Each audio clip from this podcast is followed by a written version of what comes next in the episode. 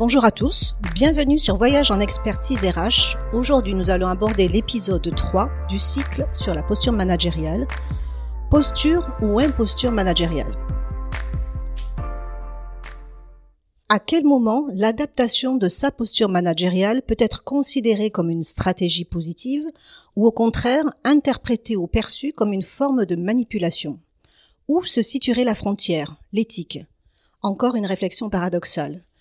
La question se pose sous l'angle de l'intention. Est-ce que j'adapte ma posture pour arriver à mes propres objectifs et ou ceux de la structure uniquement? Ou bien est-ce que je l'adapte pour créer un équilibre entre les attentes et les besoins des équipes, des personnes, et ceux de la structure et de ma fonction de manager? La question telle que posée paraît évidente, mais la frontière n'est pas si évidente dans les faits et les situations sont parfois plus subtiles que cela. Dans tous les cas, c'est une vraie question qui doit rester comme un fil conducteur constant dans l'évolution et l'adaptation de votre posture managériale. En revanche, tout dépend de votre communication auprès des collaborateurs avec des éléments incontournables à présenter, exprimer et traduire. Premier point, la transparence de votre démarche et votre intention. Deuxième point, la réalité de la situation. Troisième point, la clarté des objectifs visés. Quatrième point, la considération et valorisation des ressources et des personnes.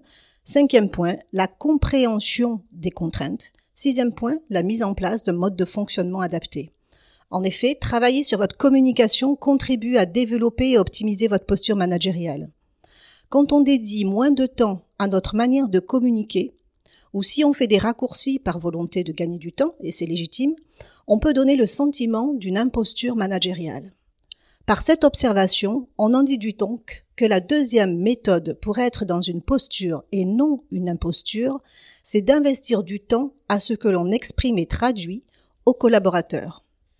On a plutôt tendance à dire et informer plutôt que d'exprimer et traduire ses intentions, la cohérence des objectifs et la manière de fonctionner pour y arriver.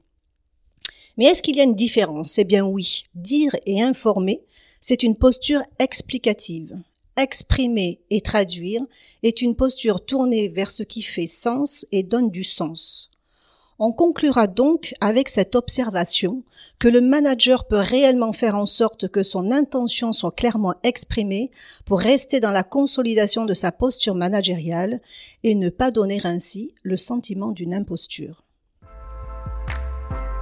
Vaste sujet que celui du rôle de manager et qui nous oriente vers une nouvelle réflexion si on pose l'hypothèse que le manager est au service d'eux, mais de qui précisément?